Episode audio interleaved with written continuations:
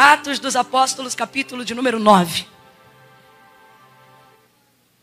Quem achou, diga amém. amém. Diz assim o texto sagrado. E Saulo, respirando ainda ameaças e mortes contra os discípulos do Senhor, dirigiu-se ao sumo sacerdote e pediu-lhe cartas para as sinagogas de Damasco, a fim de que, se encontrassem alguns daquela seita, quer homens ou quer mulheres, os conduzissem presos a Jerusalém. E eis que, aproximando-se ele de Damasco na sua viagem, subitamente foi cercado por um resplendor de luz do céu. E caindo por terra, ouviu uma voz que lhe dizia: Saulo, Saulo, por que me persegues? E ele disse: Quem és, Senhor? E respondeu o Senhor: Eu sou Jesus a quem tu persegues. E disse-lhe o Senhor: Agora levanta-te e entra na cidade, e lá te será dito o que te convém fazer. E os homens que iam com ele pararam espantados, ouvindo uma voz, mas não vendo ninguém.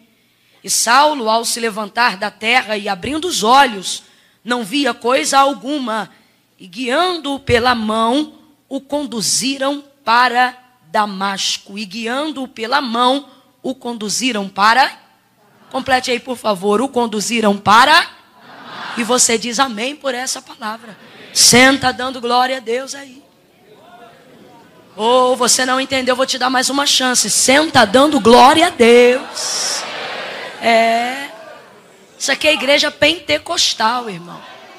Você viu aí, praticamente contaram a história desde antes até o movimento da reforma e a igreja contemporânea. Na verdade, desde a igreja primitiva, né? E toda ela está na esfera do Pentecostes, né? A palavra do Senhor diz que Abraão foi fortalecido na fé, dando glória a Deus. Tem crente que não, ele senta e diz assim: se eu sentir, eu dou glória né? Tá dando glória errado. Glória você não tem que sentir para dar. Isso aqui é culto, irmão. Nossa visão ocidental está completamente errada quanto à maneira que prestamos culto ao Senhor. A gente já sai de casa dizendo: Eu vou lá receber. Que culto é esse, meu irmão? Se disse o Senhor desde os primórdios do tempo a Moisés: Fala para o meu povo não comparecer diante da minha presença de mão vazia. E ele não estava falando sobre poder aquisitivo ou monetário, mas sobretudo no tempo presente, nós compreendemos que nós vamos diante do Senhor para consagrar, para oferecer, para tributar a Ele a honra e a glória que é devida ao seu nome. Em culto você não fica esperando sentir para dar glória. Culto você não depende que pregador te dê motivos para dar glória. Em culto você não tem que depender que cantor te inspire a dar glória. O culto é individual, o culto é teu. Você não pode sentar aí e cruzar o braço como se eu tivesse obrigação de te fazer dar glória. Ou achar que o cantor tem que ter unção para poder mover a igreja. E vai quebrar tudo. Vai quebrar nada, já está quebrado. Não. Davi disse assim: Alegrei-me quando me disseram, vamos à casa do Senhor. Davi tem a motivação correta para adorar. Ele não diz alegrei quando cheguei. Ele não diz alegrei quando vi quem ia dirigir o culto. Ele não diz alegrei quando fiquei sabendo quem ia cantar. Não, não. Alegrei-me quando me disseram. E quem vai cantar? Davi não importa. E quem vai dirigir hoje o sacerdócio também não me diz respeito. E por que não, Davi? Porque eu não preciso que me deem motivos para entrar na casa de Deus. Eu saio de casa sabendo quais motivos estão me levando à casa de Deus. Então levante a sua mão e aprenda a dar glória, sentindo da glória e não sentindo da glória. Porque eu não dou glória porque eu sinto, eu dou glória porque Ele é digno a despeito de como eu me sinto. Dai ao Senhor, ó filhos dos poderosos. Dai ao Senhor a glória e a honra que é devida ao seu nome. Glória a Deus. Oh, glória a Jesus. Aleluia. Oh, glória. Aleluia. Glória a Deus. Nós estamos diante da experiência da conversão do apóstolo Paulo, né? Antes de se tornar tudo isso que nós já sabemos que ele é. o apóstolo Paulo teve também a sua experiência com o Senhor. Eu queria que você puxasse no carioquês comigo, porque eu sou carioca, e dissesse experiência. É, também não debocha. Experiência. O que é experiência, irmã Camila? Experiência, segundo o dicionário, né, no vocábulo português, significa chegar ao conhecimento de algo que você ainda não sabia por intermédio de todos os sentidos do corpo, né? Ou seja, não são sentimentos, são sentidos mesmo, depois você pode conferir no dicionário português que você tem lá na sua casa.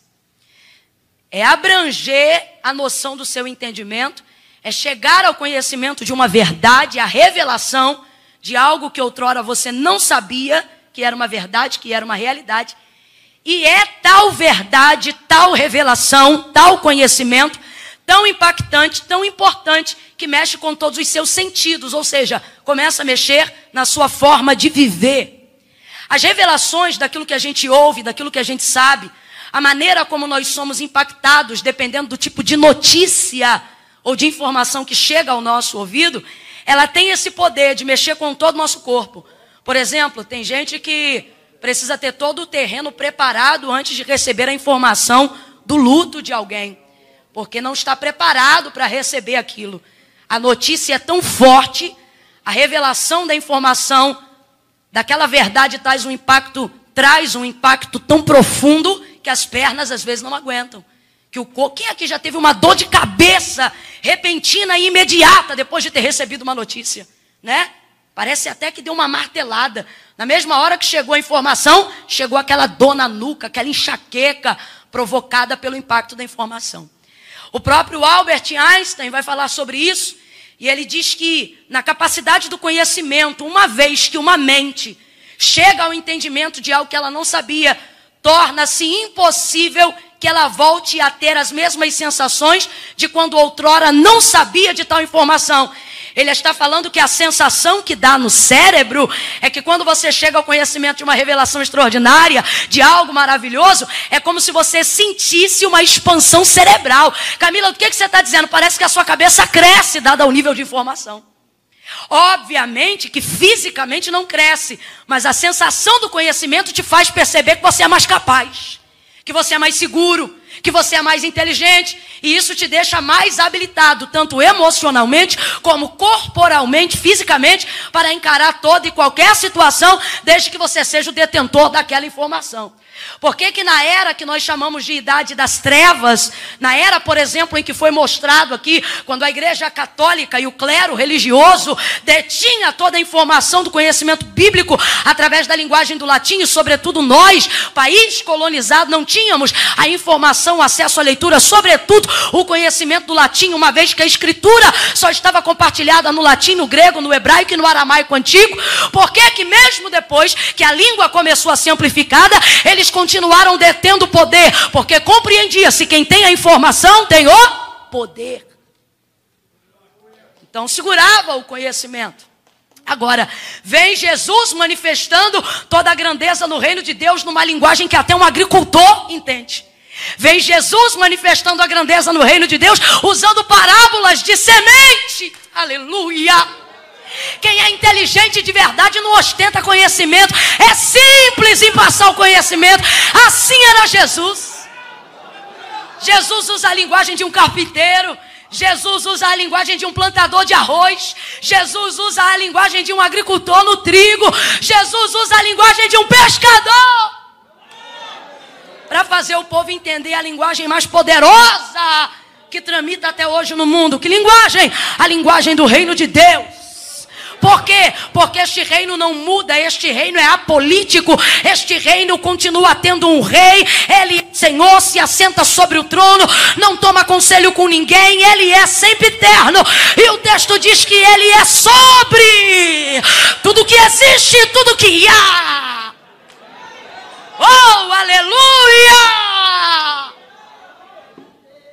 E logo nos primeiros sermões, Jesus já vem trazendo a revelação da impactante verdade.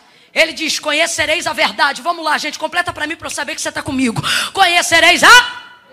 Está fraco. Conhecereis a? Verdade.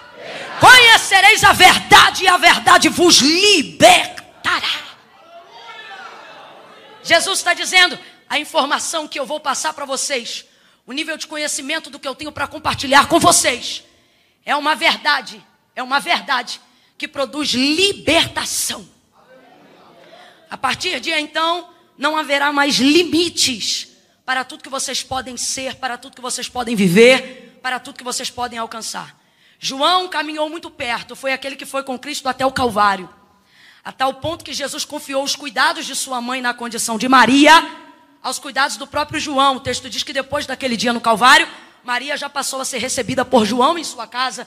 Tão próximo de fato, de verdade, João era de Jesus. É claro que ele fica um pouquinho descredibilizado, porque o único evangelho ou o único texto em que revela que era o discípulo que Jesus amava é o texto que o próprio João escreve. Então fica parecendo um pouquinho de partidarismo pessoal. Mas é exatamente isso que acontece. Quando você sabe que você é amado por Deus, você não precisa de autoafirmação de ninguém. Você tem consciência própria disso, né? É aquele crente que irrita o crente que ainda não sabe que é muito amado e diz assim: é que Deus tem um quezinho comigo. E aí o outro diz: mas Deus não tem que com ninguém, mas comigo tem. É tipo um João, sabe que é muito amado. E João, diferente dos outros, vai começar a biografia de Jesus no início do Evangelho e não vai falar sobre o ventre de Maria, sobre a casa de José, nem mesmo sobre a linhagem de Judá e nem de Davi. O texto diz, e João é o único que vai iniciar a sua biografia ali, de fato, no início partindo da existência de Cristo ou partindo da consciência de que nós saibamos de quem, quem é Cristo, não desde o dia em que ele apareceu no ventre de Maria, mas desde o dia em que ele foi citado no livro do Gênesis. E ali então, essa de fato é uma biografia muito fiel. E aí ele vem dizendo: no princípio era o Verbo, o Verbo é palavra. No princípio era o Verbo, e o Verbo estava com Deus, e o Verbo era Deus. O que, que ele está fazendo? Está falando sobre a genealogia de Jesus Cristo, está falando sobre a biografia de Jesus Cristo. E segundo João, a biografia de Jesus Cristo está totalmente fundamentada na palavra de Deus. Então ele está dizendo, ele não apareceu, ou melhor, ele não passou a existir só do dia que você viu no ventre de Maria. Ele está dizendo, ele pode ter aparecido carnalmente no dia que foi visto depois do ventre de Maria, mas muito antes do haja luz já havia Jesus. Porque a palavra do Senhor diz que o cordeiro já estava preparado antes da fundação do mundo. E tudo que existe, tudo que há, céus e terras, diz o autor da carta aos Hebreus, não, não foi criado por prova aparente do que se vê, mas tudo que existe tudo que há se mantém, subsiste e se mantém pelo poder da sua palavra. A palavra de Deus é extremamente poderosa. Não há absolutamente nada que revele mais poder do que a sacrossanta palavra de Deus. Aí quando João vai falar de Jesus Cristo, não fala do ventre de Maria, não fala da casa de José. Ele começa falando da palavra, porque para falar de Jesus tem que falar da Uma palavra tão poderosa que não depende nem de fé. Não, Camila, não. Eu tenho procurado corrigir a expectativa da fé das pessoas. Vejo muita gente com fé, mas canalizando a sua fé para o lugar errado. É gente que acha que fé dá para Deus o poder de fazer o que Deus faz. Fé não dá para Deus poder nenhum. Esquentou. Bota tanto medo na gente, gente, quando a gente vem para Santa Catarina. Olha, leva cobertor. Olha lá, faz frio. Eu vi no caminho o Felipe dizendo na parada: Olha, aqui dá gelo. Eu falei: O quê? Terrível. Aí chega aqui e a gente começa a esquentar. Né? Então escute. Fé não dá para Deus poder nenhum. Não, Camila, não. Mas a palavra do Senhor não diz que é necessário que todo aquele que se aproxima de Deus creia que Ele existe, sim, e diz o porquê. Creia que Ele existe e que Ele é galardoador daqueles que o buscam. Ou seja, a fé não é para dar para Deus o poder de fazer. A palavra de Deus ela é poderosa por si só. Por exemplo, só para a gente compreender e não achar que isso aqui é uma furada emocional. No livro do Gênesis, quando disse Deus e haja luz, quem foi que disse amém? Quem foi que disse eu creio? Quem foi que disse tá ligado? Hã? Ninguém. E disse Deus haja luz e Pura e exclusivamente pelo poder de sua. Teve exercício de fé? Não, porque Deus não precisa ser crido em si mesmo, porque Ele é. Então vamos lá. Teve exercício de fé na criação? Agora, paz-me vocês. Se você crê, chove. Se você não crê, continua chovendo. Se você crê, a semente germina a semente. Se você não crê, ela continua germinando. Se você crê, as águas dos mares respeitam os limites impostos pelo firmamento. Se você não crê, continua respeitando. Se você crê, o céu tem uma extensão delimitada pelo próprio Deus e não infinito como a gente diz. A gente diz infinito porque não conhece o tamanho de sua extensão. Mas Deus, por exemplo, a gente sabe, não olha o céu de baixo para cima, olha o céu de cima para baixo. Se Deus olha de cima para baixo, já disse ele, teve um limite no firmamento. Ele existe com você crendo e subsiste com você descrendo. Inclusive, Ele é a única coisa que continuará existindo depois que tudo passará. Tudo isso existe pelo poder de Sua palavra. Complete para mim, por favor, que eu já vou entrar em Atos. Tudo isso existe pelo poder de Sua. Vem, gente, tudo isso existe pelo poder de Sua palavra. E quem creu para que se cumprisse? Quem creu para que assim fosse feito? Hã? Não houve manifestação de fé, o que houve foi manifestação de palavra. Isso mesmo, não tenha medo não. Não houve manifestação de fé, o que houve foi manifestação de porque a palavra de Deus é poderosa, diz o autor da carta aos Hebreus. E ele diz uma coisa que a gente tem que entender no sentido literal e não figurativo. Ele diz: porque ela é poderosa e ela é viva. Amachore, amaijoria. O próprio Lutero, que estava nesse culto hoje, que eu estou doido para chegar em casa e na rede social e falar: rapaz, o Lutero estava no culto hoje. Quem pregou para ele? Quem ensinou ele a fazer a confissão de fé? Simplesmente ele lia. E aquela palavra, uma vez avaliada com a verdade de quem lê e com a verdade de quem observa, ela manifestará a libertação por consequência natural da verdade escrita e revelada. Ninguém pregou para ele a não ser a própria palavra. A palavra de Deus é viva, eu quero que você entenda isso. Diz o autor da carta aos Hebreus: viva e mais penetrante do que qualquer espada de dois gumes, que penetra até a divisão da alma e do espírito, juntas e medula, e é apta para discernir os pensamentos e as intenções do coração. Diga comigo: palavra! Aí quando o Senhor vem trazer o paradigma da fé, o padrão da fé, o critério da fé, o entendimento da fé. Isso é estabelecido lá em Abraão, que nunca viu coisa alguma e que não havia nunca nem visto Deus, mas o texto diz que ao ouvir a sua voz, e eu quero aqui traduzir voz por palavra, foi o suficiente para que fé fosse gerada. Hoje, por exemplo, eu costumo dizer às pessoas: é muito mais difícil ser incrédulo do que crente. Quem quer ser incrédulo faz por rebeldia. Porque diante de tantas constatações da ciência e da própria medicina, convenhamos, está mais difícil ter argumento para ser incrédulo. Nós temos aí uma vastidão de confirmações de que há um poder e uma grandeza onde alguém pode até não reconhecer que é o Senhor, mas está acima de toda a humanidade. Agora, quando Abraão ouviu a voz do Senhor, Abraão nunca havia visto e não havia testemunho nenhum de que aquele que lhe falara o que lhe disse era fiel para fazer o que estava lhe falando. Não tinha mar vermelho, não teve manifestação, não havia testemunho. Por isso ele foi chamado de pai da fé, progenitor da fé, porque nele Deus estabeleceu o critério de que ouvir é o suficiente para que o homem possa crer. Depois disso, o autor da carta aos Hebreus corrobora o que eu estou dizendo hoje. E aí, o que é que ele vai definir acerca do padrão de fé? Que a fé vem pelo ouvir, e o ouvir da palavra de Deus. Não é qualquer palavra, a fé vem pelo ouvir e o ouvir da palavra de Deus. De lá para cá, então, a gente começa a utilizar a fé como se a fé fosse um mecanismo que desse para Deus o poder de fazer, quando Deus nunca precisou da minha fé para ter poder para fazer absolutamente nada. Quando eu creio, Deus pode, quando eu não creio, Deus continua podendo. Então, para que que ter a fé? E aonde está o uso e o exercício da fé? Para que eu tenha condições de receber aquilo que Deus já fez.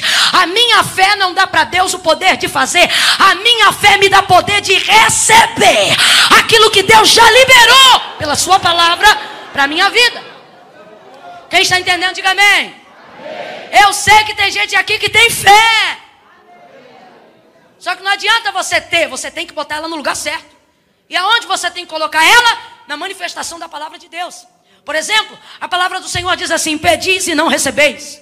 Por quê? Porque vocês não, não oram bem? Sim. E não ora bem por quê? Porque não conjuga o verbo corretamente? Não. Ele diz: Pedi e não recebeis. Porque não conheceis as Escrituras. Não conheceis a palavra. Porque se conhecessem a palavra, conheceriam o poder que há nela.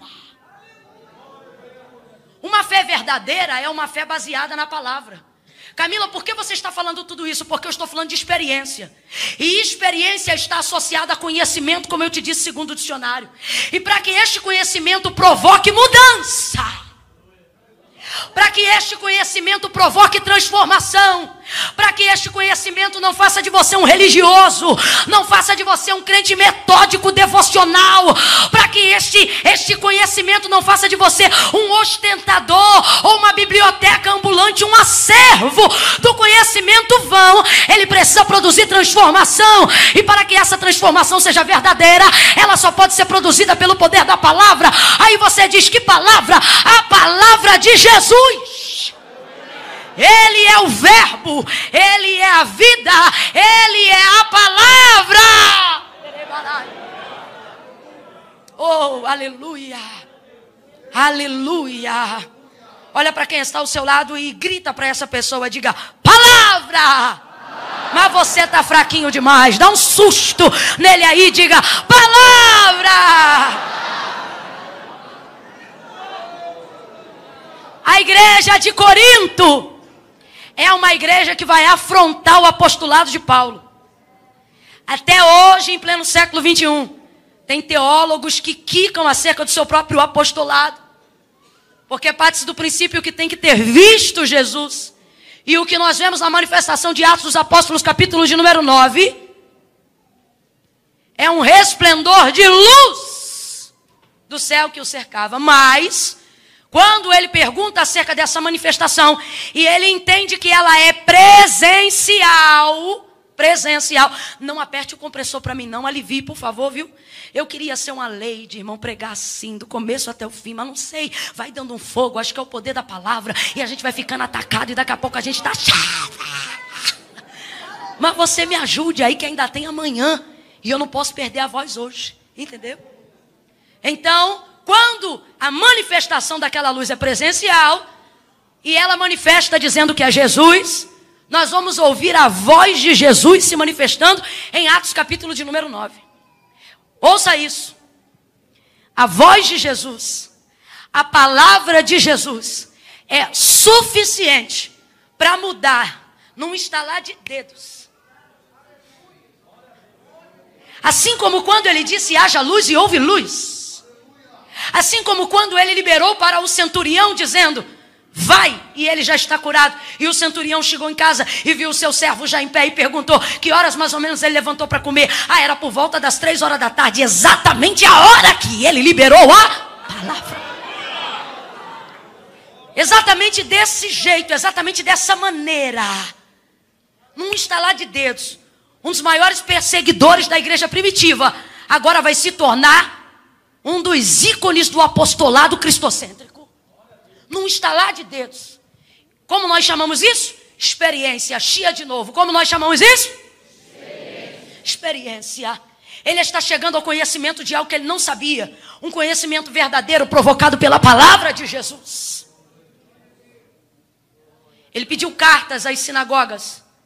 Olha o que o texto diz. Ele quer levar presos alguns que ele considera ser pertencentes ao que ele chamava de seita. Ele acredita que o cristianismo, as pessoas fundamentadas em Cristo, estão fundamentadas nele como outras estavam fundamentadas num camarada charlatão chamado Cefas. Mas nem Gamaliel, discipulador primário de Saulo, se meteu com a igreja. Até Gamaliel teve sabedoria quando Pedro estava no sinédrio e já prestes a ser sentenciado não apenas à prisão, mas à morte, disse ele: Dai de mão a esses homens. Porque se essa obra é de Cefas, ela não precisa ser parada. Ele está dizendo: se isso é uma seita nova, se isso é uma modernidade nova, isso não precisa ser parado. Eles começam hoje e não vão até amanhã. Agora solta eles, porque eles dizem que essa obra é de Deus. E se essa obra for de Deus, é melhor vocês soltarem para que vocês não se vejam lutando contra Deus. Nem Gamaliel quis se meter com a igreja. Mas Paulo, intempestivo, fervoroso, sistemático, acredita que é um dos melhores homens da sua época. E persegue a igreja. Agora veja, ele não persegue na cabeça dele a igreja, porque Paulo não acredita que tal instituição é a igreja. Ele acredita que está acabando com uma seita, para que não haja mais a pluralização daquilo que é ruim, daquilo que não presta.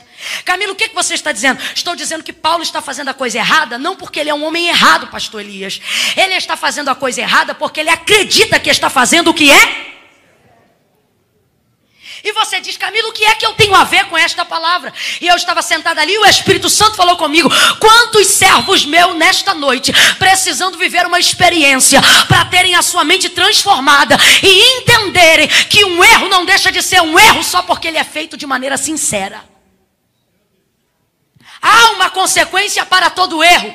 E quantos de nós estamos pegando rotas erradas, caminhos errados, não porque somos levianos, não porque somos imorais, mas porque estamos fazendo a coisa errada, acreditando que é a coisa certa. Ele não é macabro, ele não é larápio, ele não é sem vergonha. Paulo é um homem íntegro. Ele acha que ele está praticando obras de justiça. Só que ele estava errado. Completa para mim, gente. Ele estava? Ele estava? E normalmente, quando alguém muito justo está errado, só Jesus. Eu vejo Marta na sua casa, trabalhando muito porque era muito certa, servindo muito porque era anfitriã. E quando vê Maria de joelhos dobrados para ouvir a palavra, ela pensa: Maria está errada. Porque o certo não são as mulheres ouvirem os rabis. O certo é a mulher servir em casa. Então, como é que eu posso estar recebendo aqui mais de 12, 13, 14 homens em casa? E enquanto eu estou servindo, Maria está de joelho dobrado. Aí ela se aproveita da intimidade que tem com Jesus. Chama ele no canto. Ela não tenta convencê-lo, ela tenta obrigá-lo. Senhor, tu não te importa que eu fique servir só enquanto a minha irmã está prostrada? Olha isso aqui, gente. A pergunta é retórica. Ela não quer que Jesus responda, ela quer que Jesus dê uma ordem para Maria. Não te incomoda? Ou seja, ela tem tanta certeza de que incomoda que ela dá ordem para ele e dá ordem para Maria. Então diga-lhe, pois agora, que se levante e venha me ajudar a servir. Tem gente que é tão crente, tão crente, tão crente, que é ele que manda em Jesus. Tem crente que é tão certo, tão certo, tão certo, ele já tem tanta autoridade que ele já dá ordem até aos anjos. Jesus olha para Marta e diz: Marta, Marta. Toda vez que minha mãe chamava meu nome duas vezes, ela estava me antecipando uma surra. A gente estava na casa de alguém, ela dizia Camila, Camila. Era um código dela dizendo: quando chegar em casa eu vou te rebentar. Marta, Marta, andas inquieta e afadigada com muitas coisas, quando uma só te é necessária, e Maria escolheu esta, aí meu irmão, é a bagaceira. Por quê? Porque Jesus está dizendo: Maria não está errada, Maria está.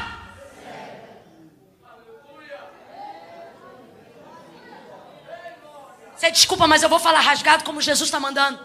Você pode estar orando muito e orando errado. Você pode estar jejuando muito e jejuando errado. Você pode estar vindo muito à igreja, você pode estar vindo a todos os cultos e pode estar vindo com a motivação errada.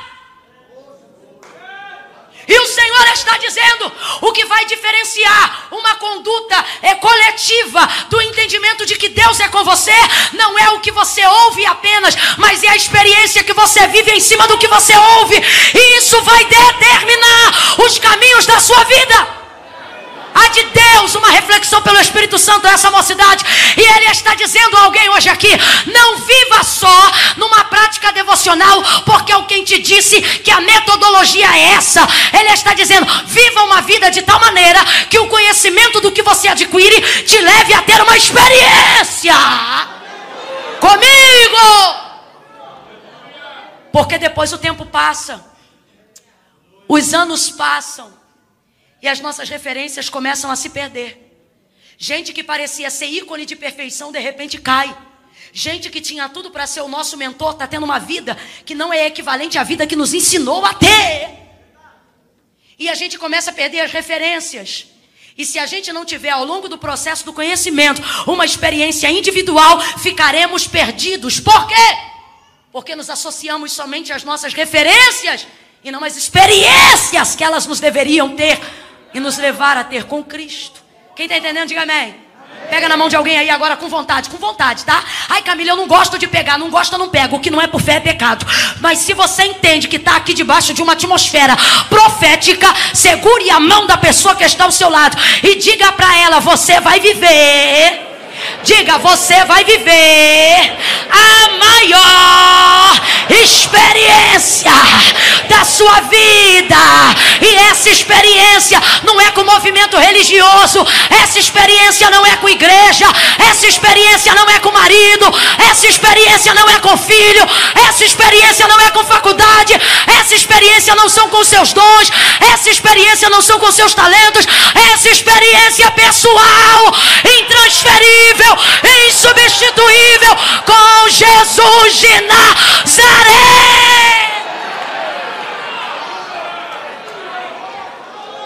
Você não precisa de um pregador novo, você precisa de uma experiência. Você não precisa de uma canção nova, você não precisa de uma teologia diferente. Abaixaracandelemai. Você não precisa trocar de namorado. Você não precisa trocar de pastor. Esse vazio não está no beijo.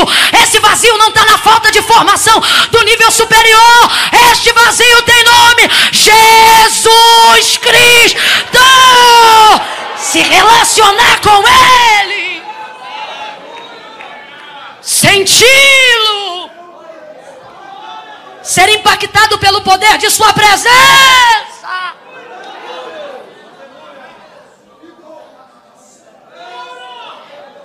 Eu não posso fingir que tem uma bagagem que não tem. No ministério da palavra, eu tenho apenas 10 anos. Mas esses 10 anos são de dedicação integral e visceral. É pouco, mas não pisa em mim, não.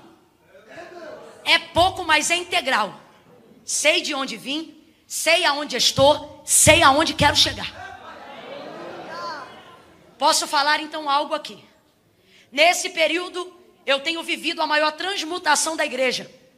Porque eu peguei para o final da década de 90, estudei sobre a década de 80, porque não nasci no lar evangélico, atravessei os anos 90 e vi a maior transmutação eclesiástica no território brasileiro dos anos 2000. Então não é muito tempo, mas o pouco tempo que eu tenho foi no maior momento de mudanças que a igreja viveu. E eu dizia ontem para alguns amigos de mesma fé, de mesma intenção e de mesmo batismo, nós estamos passando por uma situação complicada. Qual? A igreja está saturada de conhecimento. Hoje você dá para um Zé pregar e Zé prega bem.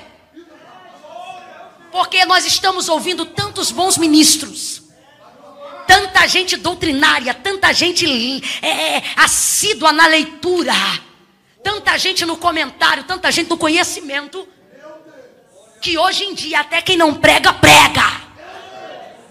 O sermão é bom, tem começo, meio e fim, não é coxa de retalho. Todo mundo conhece. E é daí mesmo que começou a vir o problema. Porque cumpriu-se o que Tiago disse que não era bom, que era todo mundo semestre. Nunca se viveu um tempo onde todo mundo sabe. Tem mesas que eu chego e eu me assento e percebo que estou diante de homens que têm muita vida com Deus, muita experiência, e eu sei que vida com Deus é relacionamento e relacionamento demanda tempo. Então, quando eu estou diante de um camarada de cabelo branco que tem vida com Deus, eu quero sentar e quero ouvir esse camarada. Mas às vezes eu tô com uma galera um pouquinho só mais velha do que eu e eles querem demonstrar tanto as experiências, o conhecimento, a teologia, que eu quase não consigo ouvir o sábio. Eu tenho que ouvir o saturado. Eu tenho que ouvir o saturado falando o que eu acho em qualquer livro. Mas a, a oportunidade que eu estou tendo de ouvir, aquele cabeça branca, aquele camarada, de vida missionária, de vida com Deus, de milagre, de um ele não pode falar, porque o outro tem que falar de tudo que leu, de tudo que conhece, de quantos livros escreveu, miséria.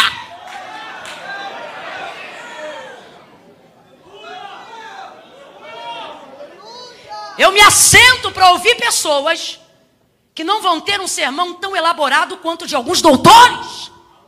Mas eu não me assento para ouvir o sermão delas, somente.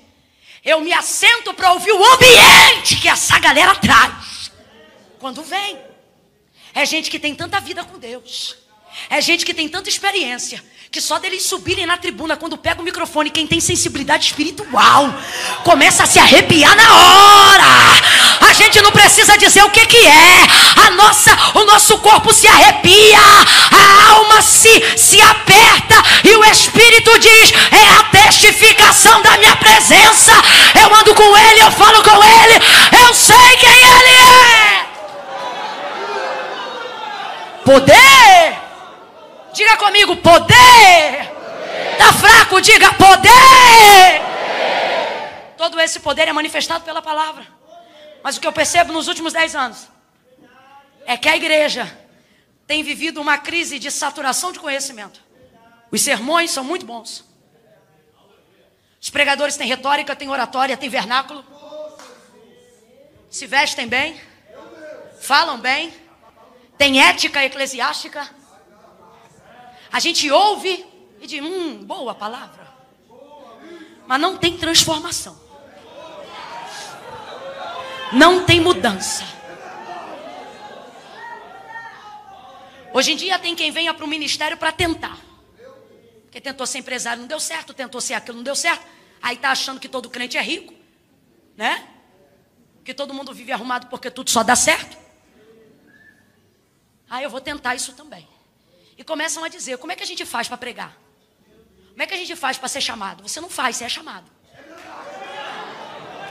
Se você fizer, é porque não te chamou. Né?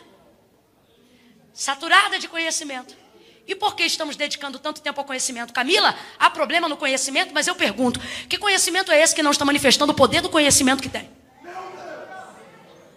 Tem alguma coisa errada. E o que é errado? A experiência no conhecimento que se adquire. Como é isso? Não está como boi maturando, não está como a vaca ruminando, não está absorvendo, se torna apenas acervo, depositário da informação para ostentar o conhecimento, a fim de não ser taxado como um burro. E o que é que está acontecendo? Acontece que nós estamos ficando saturados disso. E estamos buscando o poder de Deus só que a manifestação do poder de Deus que eu manifesto na vida de alguém não pode acontecer se esse poder primeiro não se manifestar na minha. Pode uma fonte encher um cântaro se na fonte não tiver água. Explique isso para mim. Pode você tirar de uma panela de pressão um pote de feijão se você não tiver colocado na panela de pressão uma quantidade de feijão suficiente para encher um pote? Pode isso, gente. Pode isso, gente. Estamos burocratizando o poder de Deus. Tem igreja que eu chego, que a coisa é tão arrochada, tão arrochada, que nem o Espírito Santo pode pisar fora da faixa. Queremos burocratizar tudo sobre a justificativa de que outrora éramos indoutos e agora nós somos sábios. Sabedoria não é acervo de conhecimento, isso é inteligência. Sabedoria é a capacidade de disciplinar a sua vida, a aplicar sobre ela o conhecimento que você adquiriu. O que Paulo vai viver aqui é a maior experiência da sua vida. Não, Camila, a maior experiência da vida dele foi quando ele viu o cárcere tremer. A maior experiência da vida dele foi quando ele foi dado como morto. Essas coisas são extraordinárias, mas não são as maiores. Porque tudo que você vive depois de ter tido um encontro pessoal com Cristo se apequena diante do que ele faz. Maior encontro e a maior experiência que Paulo está tendo está aqui em Atos dos Apóstolos, capítulo de número 9. Uma experiência pessoal intransferível com Cristo. Uma experiência que se manifesta pelo conhecimento. Porque o Senhor se revela a Paulo pela sua voz, pela sua palavra. Mas essa palavra lhe promove transformação imediata. Essa palavra lhe transforma o coração de maneira imediata. Essa palavra faz com que os seus sentidos sejam alterados por aquilo que ele está ouvindo. Ele agora está sentindo algo. Eu gosto de Paulo na aplicação do conhecimento, porque todos os teólogos dizem que se uma desgraça acontecesse e se perdessem todos os textos do compêndio sagrado e só se restassem as cartas paulíneas, elas seriam o suficiente para que a igreja tivesse doutrina, paradigma de fé e condução à salvação. Ou seja, só o que o homem escreveu. Mas ele não se detém nisso. Ele, por exemplo, chega na cidade de Éfeso e no primeiro dia, antes de entrar na cidade, já está diante de dois cristãos, diante de dois cristãos, dois crentes que acreditam que Jesus Cristo é o Filho do Deus vivo. Olha para eles e pergunta: já tendes o, o batismo do Espírito Santo com fogo? Olha como os homens respondem: nem sabemos o que é isso. Aí, olha o que o texto diz. Então disse Paulo: recebam impôs as mãos sobre eles. O texto diz que eles receberam e pulavam, e saltavam, e glorificavam a Deus. E o texto diz que eles foram cheios de poder. Completa para mim, por favor. O texto diz que eles foram cheios de. Vem, gente, eles foram cheios de. Eles foram cheios de. Paulo não explicou o que era batismo para eles poderem receber o batismo. Paulo derramou sobre eles o que ele tinha: a unção, a profundidade, o transbordar do Espírito. Quando você tem, você não explica primeiro, você derrama primeiro e deixa eles caçarem a resposta depois. A igreja viveu um grande avivamento na década de 80. Foi quando as grandes denominações do nosso século abriram a maior quantidade de filiais que se podia abrir na época mais difícil econômica do Brasil, na época do Cruzeiro. Mas não se abria com dinheiro, se abria com poder. Fechava-se Maracanãzinho. Fechava-se os maiores estádios das maiores capitais, os maiores anfiteatros das maiores capitais. E não botava placa de igreja, só colocava assim, cruzada de fé e milagre. É vai de rabaraçuia. Não se sentava ninguém na cadeira para poder explicar com exatidão a doutrina do Espírito Santo ou o tripé da salvação. Não! Batia-se nas portas e diziam: chame os enfermos, chame os aleijados, chame os cegos, chame os coxos. E vinha o povo para o estádio. Quantos, quantos Deus fez na vida de R.R. Soares? Silas Malafaia, Miguel Ângelo. Homens que nessa época entenderam o vento que estava soprando e não tinham medo. Nós vivemos numa época onde querem burocratizar a unção. A igreja se satura de conhecimento. E eu pergunto: onde está o poder se tem tanto conhecimento? É porque não está se absorvendo o conhecimento que tem. A preocupação é pegar para levar, pegar para levar, pegar para levar. Não se esquenta uma água se você passar ela tão rapidamente pelo canudo. Deus trouxe alguém aqui para dizer: bebe dessa água, se alimenta dessa água, sacia dessa sede. Não tenha pressa de botar a mão na cabeça de ninguém. Viva essa experiência. E então, de maneira natural, ela vai começar a se manifestar na vida das pessoas. A necessidade das pessoas vai gritar a manifestação da unção que mora em você.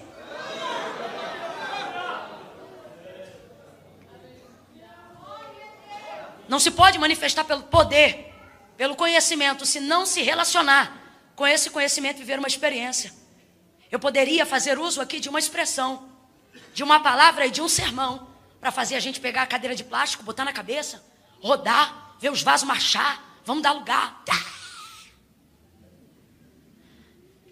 E a pergunta é: quando este culto acabar, aonde está a sua reserva? E o que é que esta palavra vai manifestar nesse mundo depois que o culto terminar? Desculpa, mas Deus mandou eu falar desse jeito. E o que Deus está dizendo é: está faltando experiência. Como você pode ficar conformado sabendo que o seu testemunho de vida com Deus não tem experiência? Como você pode assentar-se nessa cadeira e achar que isso é só para quem prega, achar que isso é só para quem canta? Ah, Camila, eu estou salvo e estou satisfeito, então que Deus te leve ainda hoje. Porque você não precisa de mais nada.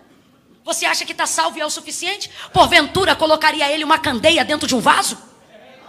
Ou o sal agora se tornou insípido? Não, a candeia tem o seu lugar e é no velador. E o sal é para salgar. Olhe para quem está ao seu lado e diga: O que você sabe? Diga, pregue para essa pessoa, diga o que você sabe. Fala para ela tudo o que você já ouviu sobre Cristo. Te dá poder. Diga poder. Poder para sarar os enfermos, poder para levantar os coxos, poder para ajudar os acamados, poder para pregar, poder para adorar, poder para manifestar o reino de Deus na tua rua, na tua cidade, na tua família. Manifeste.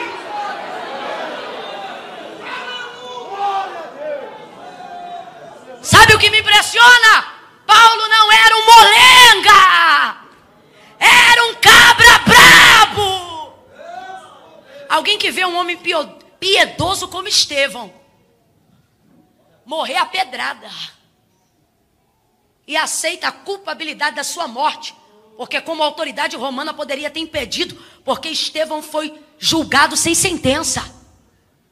Não tinham de que lhe acusar. E não podiam dizer que era culpado porque não tinham prova. Então alguém disse: apedreja! E começou a apedrejar. Não teve julgamento.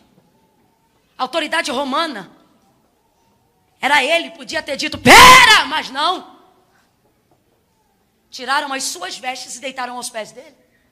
Porque era a autoridade que lhe consentia a sua morte. Um homem brabo, rapaz. Um cara que não tem medo de ver sangue. Aí ele vai ter a primeira experiência dele com Jesus. E o texto diz que quando ele é cercado pelo resplendor de luz do céu, ele vai ao chão. Aí a gente com mania de achar que experiência tem que ser por violência. É a gente querendo batizar os outros no Espírito Santo, quase encravando a unha no cérebro do ser humano. Né? É a gente chegando no ouvido dos glória, glória, glória, glória, glória, glória, da glória, glória, glória. Não vai falar em língua nunca. A gente quer língua? Não, isso é glória, glória, glória, glória, glória, glória, glória. É a gente querer forçar as pessoas a uma experiência. É ter alguém aqui afastado dos caminhos do Senhor e a gente pegar pelo braço e dizer: Vem, você tem que ir. Isso aí é porque está faltando poder. E por que, que a gente está dizendo isso? Porque Paulo não era um homem quebrantadinho, não. Desculpe a vulga expressão, mas o cara era sinistro. E na primeira experiência dele com Cristo, Aí se o pregador já quer armar, a gente já diz, mas com Deus é assim. Quando você encontra com ele, vai de cara no chão. Porque o Senhor derrubou ele do cavalo. Gente, nem cavalo tem no texto. Ah, Camila, mas é uma conjectura. Ah, se é para conjecturar, ele também podia estar num carro de ferro, porque era costume da guarda romana.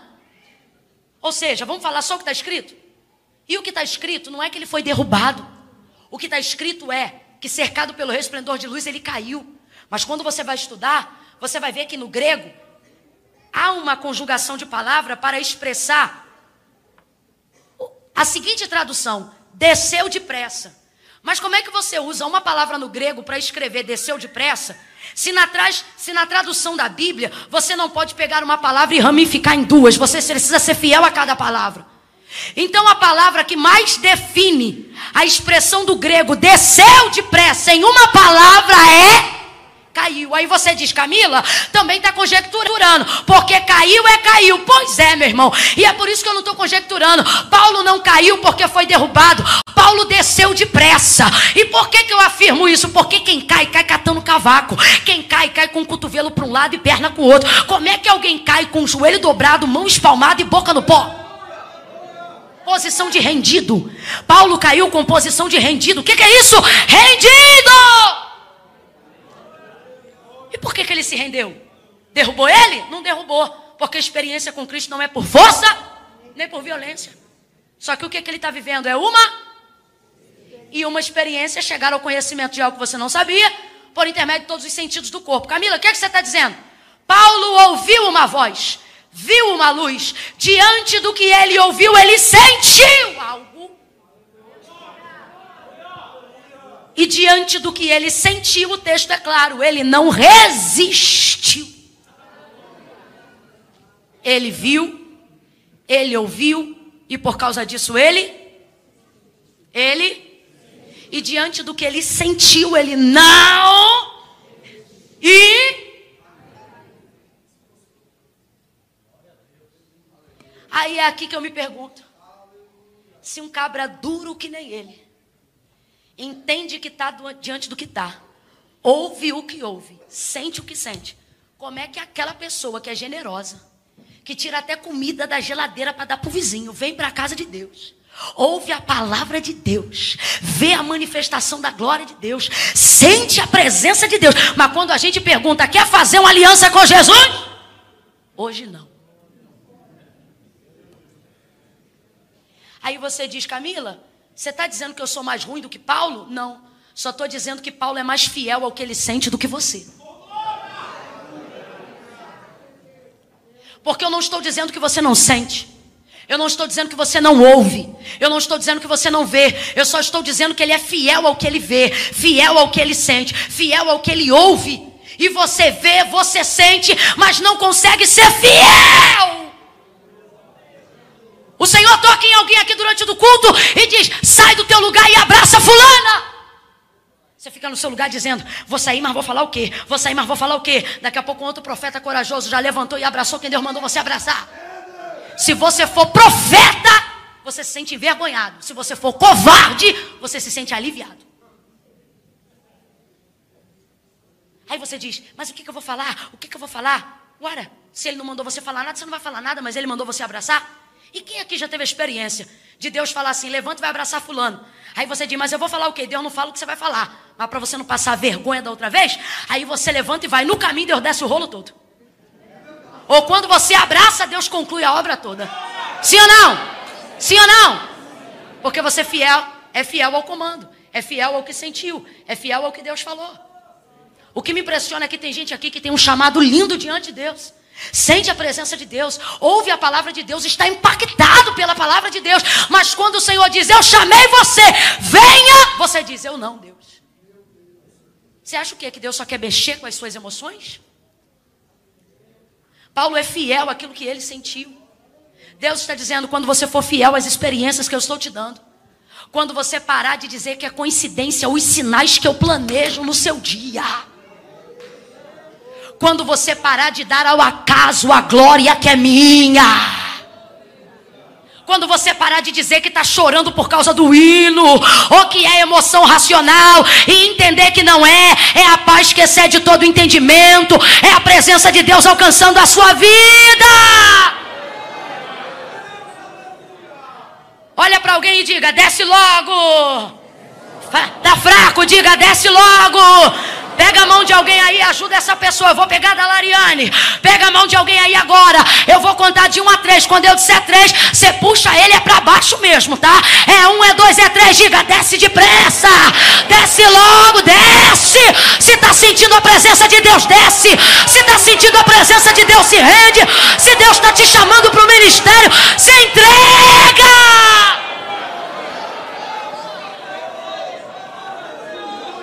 Está na hora de descer, minha filha. Chega de justificativas da idade. Chega de justificativas do tempo. Se você sentiu, desce. Uma das coisas que me habilitam a fazer com verdade aquilo que eu me proponho a fazer é a maneira como eu entrego a fazer aquilo que Deus me chamou para fazer. Irmão, se eu sentir, meu irmão, não interessa quem está no culto. Não interessa na igreja de quem que eu tô. Não interessa. Se Deus falar, vai, eu vou. Quando a presença de Deus vem mesmo, que eu não me aguento, que eu não me aguento, eu digo, ai meu Deus, eu não posso cair aqui, eu não posso cair aqui. Daqui a pouco eu estou dizendo, não posso cair aqui, já caída. Se Deus quiser tomar, Ele toma. Quando Deus disser profetiza, profetiza. Quando Deus disser abraça, abraça. Quando Ele disser é hoje, o dia da sua salvação é hoje. Avalie as experiências que você anda tendo e me diga se era para você estar onde você está. Porque a sua vida precisa ser equivalente às experiências que você anda tendo. Para quem conhece de Bíblia como você conhece, para quem conhece de presença de Deus como você conhece, me diga se era para você estar onde você está. Me diga se aonde você está combina com o que você sabe. Me diga se onde você está combina com o que você tem vivido. Me diga se o que você tem combina com o padrão do que Deus te confiou. E eu te direi, então, se você tem sido fiel às experiências que Deus tem te dado. Paulo desce rapidamente. Duas coisas eu aprendi vivendo o chamado de Deus. Primeiro, fazer a obra de Deus realmente não é fácil. Descer realmente não é fácil. Segunda, que me obrigou a fazer a primeira.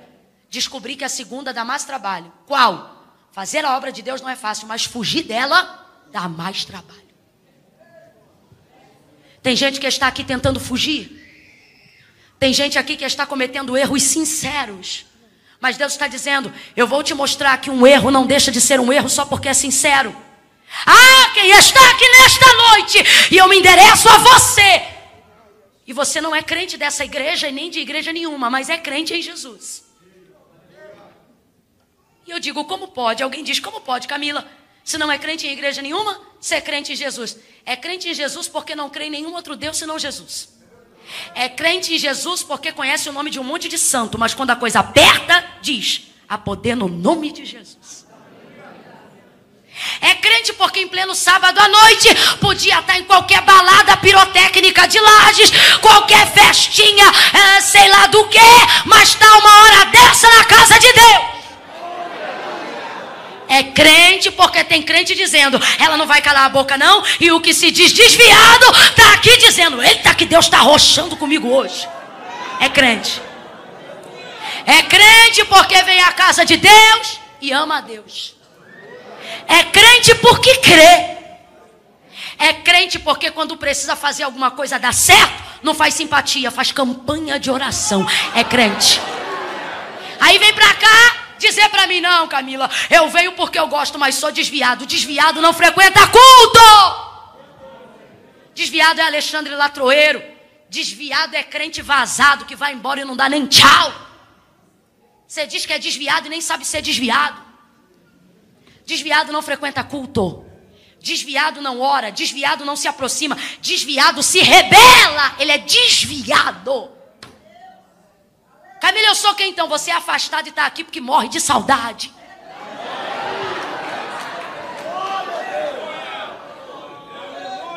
Eu nunca vi um desviado que se arrepia igual você. Eu nunca vi um desviado que sente a presença de Deus igual você. Eu nunca vi um desviado igual você que fala com Deus lavando louça, fala com Deus dirigindo carro, fala com Deus no meio da rua. Que desviado quer, garota? Não, Camila, mas eu, eu não sou crente. Eu não sou crente porque eu, tô aqui hoje na igreja, mas aí sábado que vem eu tô na festa, tô na balada. Eu não consigo ser crente. Não, o que tu não consegue é ser ímpia. Porque se tu conseguisse, tu não visitava a gente no sábado. Tu não vinha no congresso dos jovens. Aí você quer meter caô pra mim pra dizer que tu não, tu não consegue ser crente. O que tu não consegue é ser ímpia. Porque se tu conseguisse, tu vazava daqui e ficava na esbórnia, mas nem para pecar tu tem paz. Porque quando tu tá lá, ó, alguém começa a fazer uma coisa mais grave, aí você já diz: Não, isso eu não faço.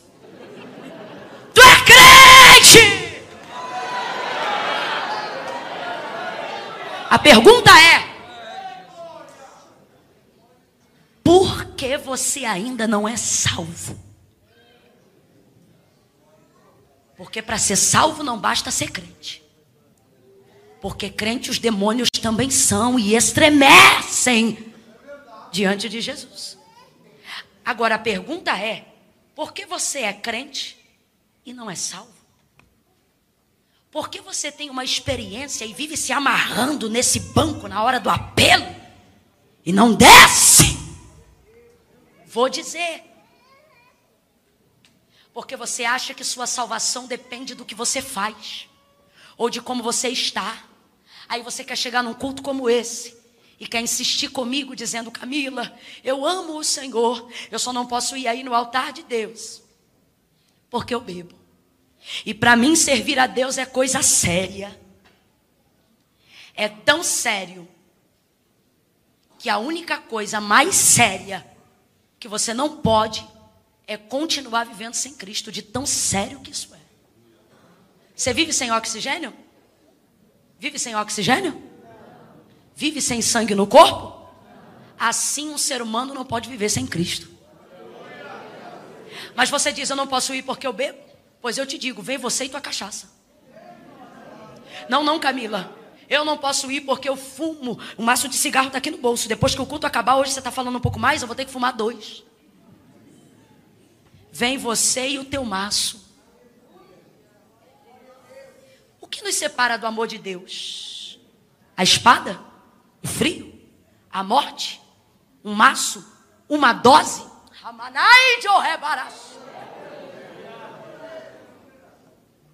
Não, Camila, meu problema é ainda mais grave.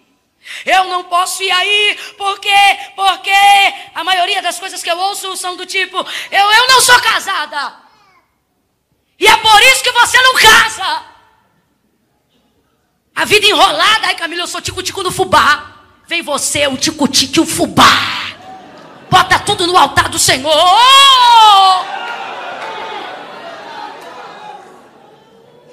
Você precisa levar a sério a palavra que Jesus disse. Quando ele disse: Sem mim, na, nada é nada, irmão. Você acha que eu vim bonitinho igual eu tô hoje? Com essa saia de prega linda. Adoro. Arrumadinha. Tênis coloche camuça. Samba canção do Tasmania. Camisete do piu-piu. Barriga de verme de fora. E baile funk comendo no lombo.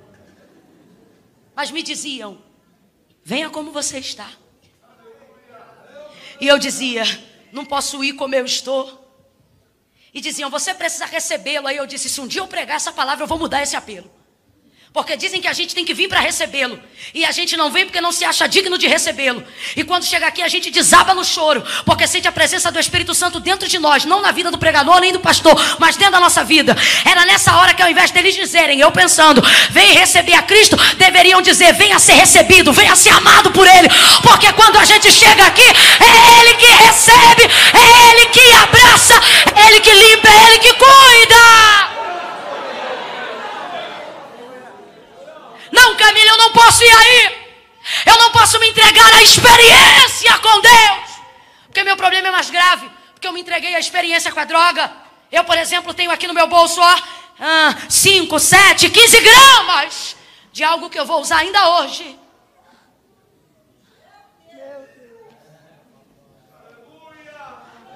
Quer ouvir uma palavra verdadeira? Quer ouvir uma palavra que liberta? Posso falar, igreja? Vem você, tuas 15 gramas. E se o fornecedor tiver aí, pergunta se ele quer vir também. Ebai de Camana Súria. Pega na mão de alguém que eu estou sentindo graça de Deus. Pode começar a tocar, meu filho. Mas não toca cerimônia de casamento, não. Toca um tango. Toca uma coisa forte, um blue, um jazz. Eu gosto de coisa forte. Pega na mão da pessoa que está do seu lado e diga para ela: Você sente ele. Você ouve Ele, você conhece Ele. Então desce, desce depressa, se renda ao chamado, se renda ao ministério, se renda ao propósito que Deus tem com a sua vida.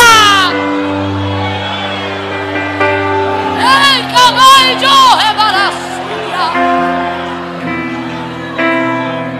Orianda lebai jore rebaras.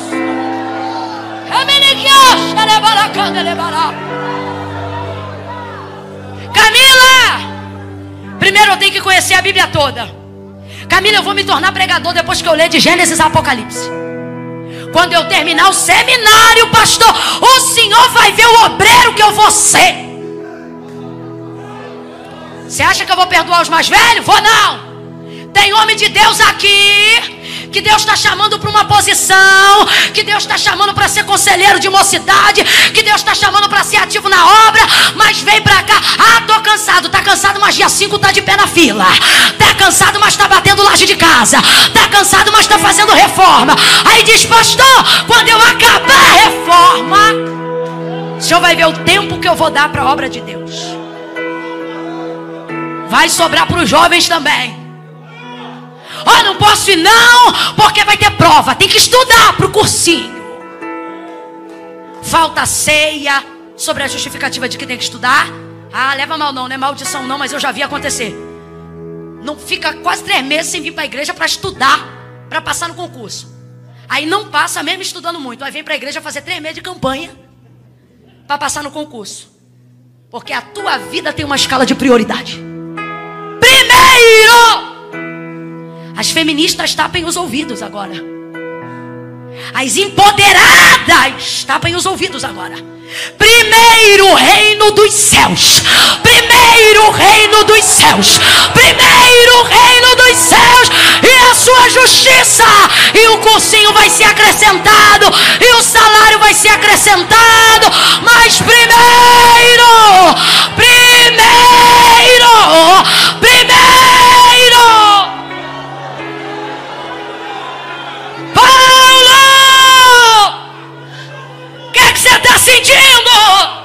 Estou sentindo o que eu nunca senti. Estou vendo o que eu nunca vi. Estou ouvindo uma voz que nunca falou comigo. Vai para o chão, espalma a mão e com a boca no pó, posição de rendido. Posição de rendido. Quem se rende? Quem tem amor à vida. Quando tem um bandido dentro da casa e a força tática cerca a casa para dar uma chance tanto à vítima quanto ao opressor, se ouve normalmente uma voz que é do negociador dizendo: renda-se. Por quê? Porque a prioridade não é te matar, a prioridade é acabar com essa situação. Se o camarada tiver filho, se o camarada tiver juízo, se ele tiver amor à vida, ele larga a arma, sai de mão para cima, rendido. Porque ele sabe que tem toda uma série de coisas para viver depois daquele dia mal. Quem está entendendo, diga amém. amém. Deus está dizendo: você só tem dois caminhos. Ou você se rende, ou você pontua a sua vida nesse dia mal. Está na hora de se render. Camila, apareceu uma mensagem evangelística? Não pareceu, não. Mas Camila, todo mundo aqui tem cara de crente, porque é crente, mas nem todos são salvos. Tem gente aqui que vem à igreja, ama o Senhor, mas está afastado. E não vem para cá meter esse caô para mim, não. Camila, eu vou ficar aqui no meu lugar. Porque Deus está no meu coração. Deus sabe. Sabe, mas não concorda. Porque não foi Camila nem igreja. Foi Jesus que disse: Aquele que me confessar diante dos homens, eu também o confessarei diante do meu Pai que está no céu. Mas aquele, olha, olha, olha, avalia o texto. Mas aquele que se envergonhar de mim, ele não diz aquele que não crê, ele diz aquele que tem vergonha. Porque o maior problema de quem não vem fazer aliança com Deus não é falta de fé, é excesso de vergonha. Por isso, João, a João ele diz que os tímidos não herdarão o reino do céu. Tá falando de quem fica com a bochecha vermelha em público? Não está falando de quem não confessa a fé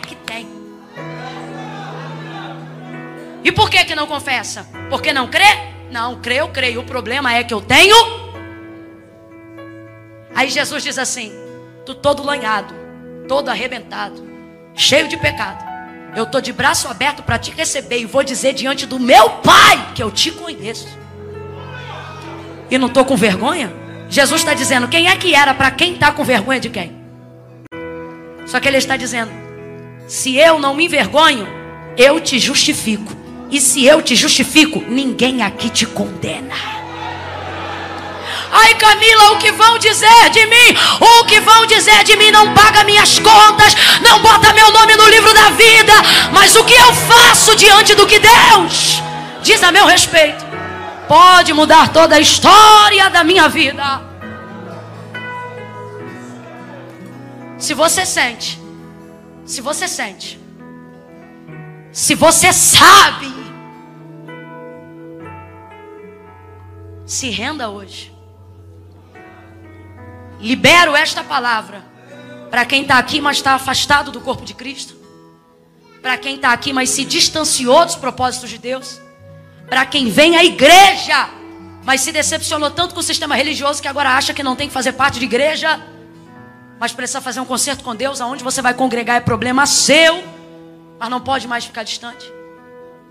Para quem sabe que precisa concluir um processo de libertação que Deus começou. E aí você pode vir como está, confiando que Ele não vai deixar você ficar assim no seu opróbrio. Sim, eu estou falando com essas pessoas, mas também estou falando a crentes em Jesus Cristo que estão aqui, que estão deixando de viver o chamado, porque estão negando a experiência. Você é um profeta, mas não profetiza. Você é uma intercessora, mas não ora. Você é um pregador, mas não prega. Você é um evangelista, mas não evangeliza. Você é uma missionária, mas não faz missões. Como assim, Camila? Você tem um chamado, mas não se rende a ele. Não se rende a Ele porque você só vai se render depois que acabar a faculdade. Não se rende a Ele porque você só vai se render depois que tirar a carteira de habilitação. Não se rende a Ele porque você só vai se render depois que você casar.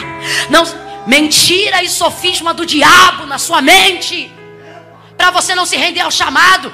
Ah, servir a Deus é coisa muito séria. Se você entregar sua vida completamente para Cristo, você não vai conseguir viver nada do que você quer. Mentira! Mais do que isso, sofisma. Qual é a diferença de mentira e de sofisma? Mentira é descarado, sofisma é uma verdade que contém poucas mentiras. Para ao ouvir, você não pensar que é uma mentira, você achar que é uma verdade. Mas na verdade, se tem mentira, por mais verdades que tenha, não é uma verdade. É uma que nós chamamos de sofisma. Satanás diz: não se entrega, não, você é muito nova. Se você viver a totalidade do seu chamado, vai que você não vai nem conhecer alguém de tanta santidade. Não espera no Senhor, não, minha filha, senão você vai ficar para titia. Satanás mente. E para crente, ele mente com sofisma. Ele diz aos obreiros: termina a sua casa primeiro, depois faz a obra de Deus. Ele diz às mulheres: cuida primeiro da sua família, depois você cuida do ciclo de oração.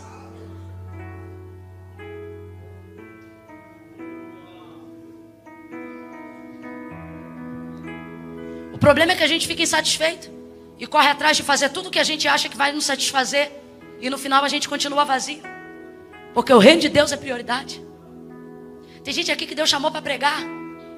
Tem profeta aqui que Deus pega na hora do culto e diz: Levanta e vai lá no fulano. Você não vai. Chamado bloqueado, ministério retido. Deus está falando com um crente hoje aqui também. E Ele está dizendo a alguém hoje aqui: até quando você será infiel à experiência que eu estou te dando? Paulo se joga no chão. Não sabe que é Jesus Cristo, mas sabe que está diante de alguém que é maior do que ele. Para ele isso é o suficiente. Quem és, Senhor? Eu sou Jesus a quem tu persegues. E duro será para ti recalcitrar contra os meus aguilhões. Entrou caído, mas saiu de pé. Porque vida com Deus tem disso. A gente entra quebrado, a gente entra descendo, mas a gente não sai caído. Jesus olha para Paulo e diz: Agora levanta!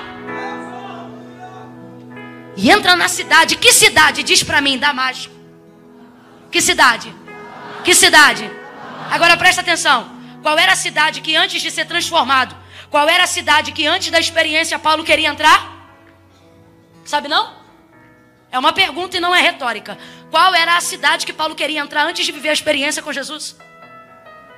Ele pediu cartas para ir para onde, gente? Oh, meu Deus, me rasga aqui todinha. Vamos lá. Ele pediu cartas porque queria entrar onde? Damasco. Queria entrar em Damasco. Então vamos lá. Antes da experiência com Cristo, o objetivo de Paulo era chegar em Aí o diabo diz para você: não viva a sua experiência, porque senão você não vai chegar onde você quer. Antes da experiência, Paulo queria chegar em. Agora, experiência, arrepio, informação, quebrantamento, libertação, transformação. Aí Jesus diz: levanta e entra na cidade. Qual cidade? Qual cidade? Ele está dizendo: só tem uma verdade que o diabo não te contou. É mentira que você não vai chegar onde você quer. Eu tenho prazer de te fazer chegar onde você quer.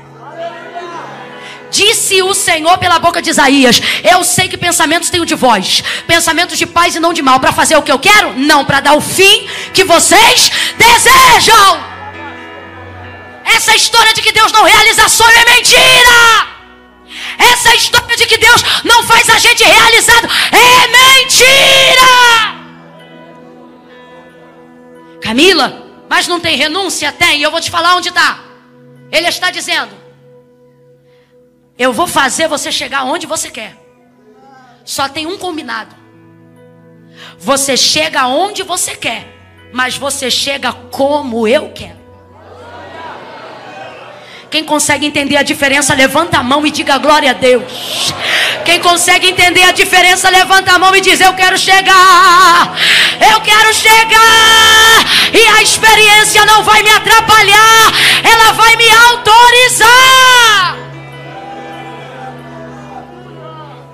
Sua experiência com Deus te fará ser melhor em qualquer área aonde todo mundo faz o que você faz.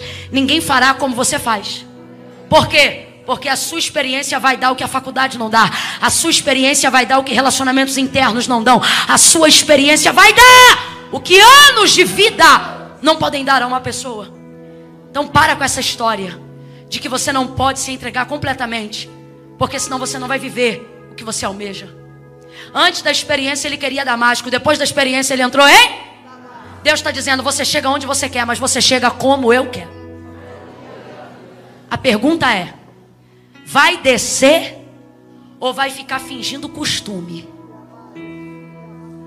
Vai se entregar ou vai fazer do dia que podia ser o divisor de águas só mais um sábado na sua vida? Camila, eu admito, eu preciso viver uma experiência com Deus, algo que seja maior do que tudo que eu já vivi de mim mesmo até hoje. Eu quero sentir vento soprar no quarto com a janela fechada. Eu quero abrir o olho para ir fechar a janela e descobrir que o vento não veio de fora, mas estava ventando dentro. É. Camila, eu já falo em língua estranha, mas eu quero falar variedade de línguas, porque eu falo a mesma língua desde o dia que eu fui batizada. Camila, eu ainda não fui batizada com o Espírito Santo com fogo. E eu não quero ser batizada porque eu preciso. Eu quero ser porque eu almejo intimidade. Camila, eu admito.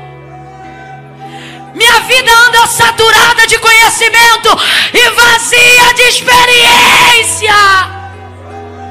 Camila, meu problema não é você. Meu problema não é a liturgia do meu culto. Meu problema sou eu. Deus quer livrar a gente aqui que está ficando morna. E você diz: qual é o problema de ficar morno? Eu vou te falar. O problema do morno é que ele não é o frio esquentando, ele é o quente.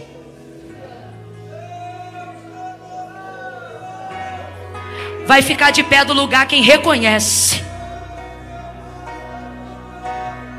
Que precisa sentir, que quer ver, que quer ouvir e quer fazer uma aliança com Deus hoje para priorizar essas coisas. Eu não vou falar de novo, é de pé agora. Para quem é, fica de pé.